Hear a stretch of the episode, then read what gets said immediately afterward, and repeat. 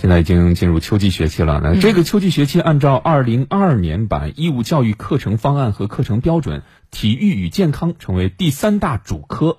那么这门学科亮点在哪儿？各地学校又有怎样的探索？我们来听湖北台融媒体新闻中心记者的报道。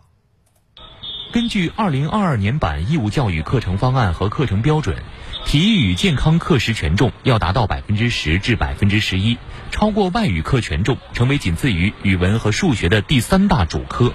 这意味着每天都有一节体育课。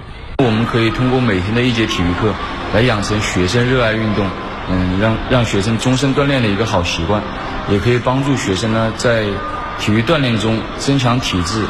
新课标、新要求，给学校和老师带来新的挑战。在过去，宜昌的一到二年级每班每周有四节课体育课，三到六年级每班每周三节课。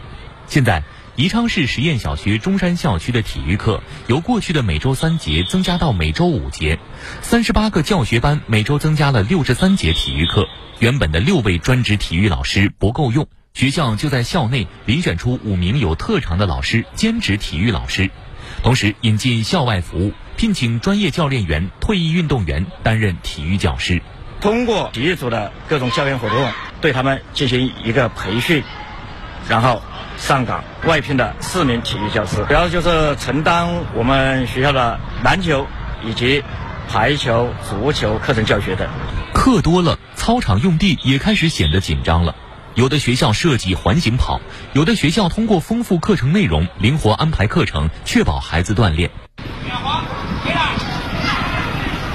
骑独轮车就是宜昌市万寿桥小学今年开辟的课程。比起传统体育运动，独轮车能使肩、腰、腿等关节得到充分锻炼，感觉自己非常在空中一样。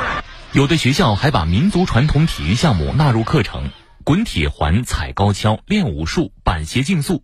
学校根据不同的年龄段，确定不同的传统特色项目，让孩子们收获运动带来的快乐。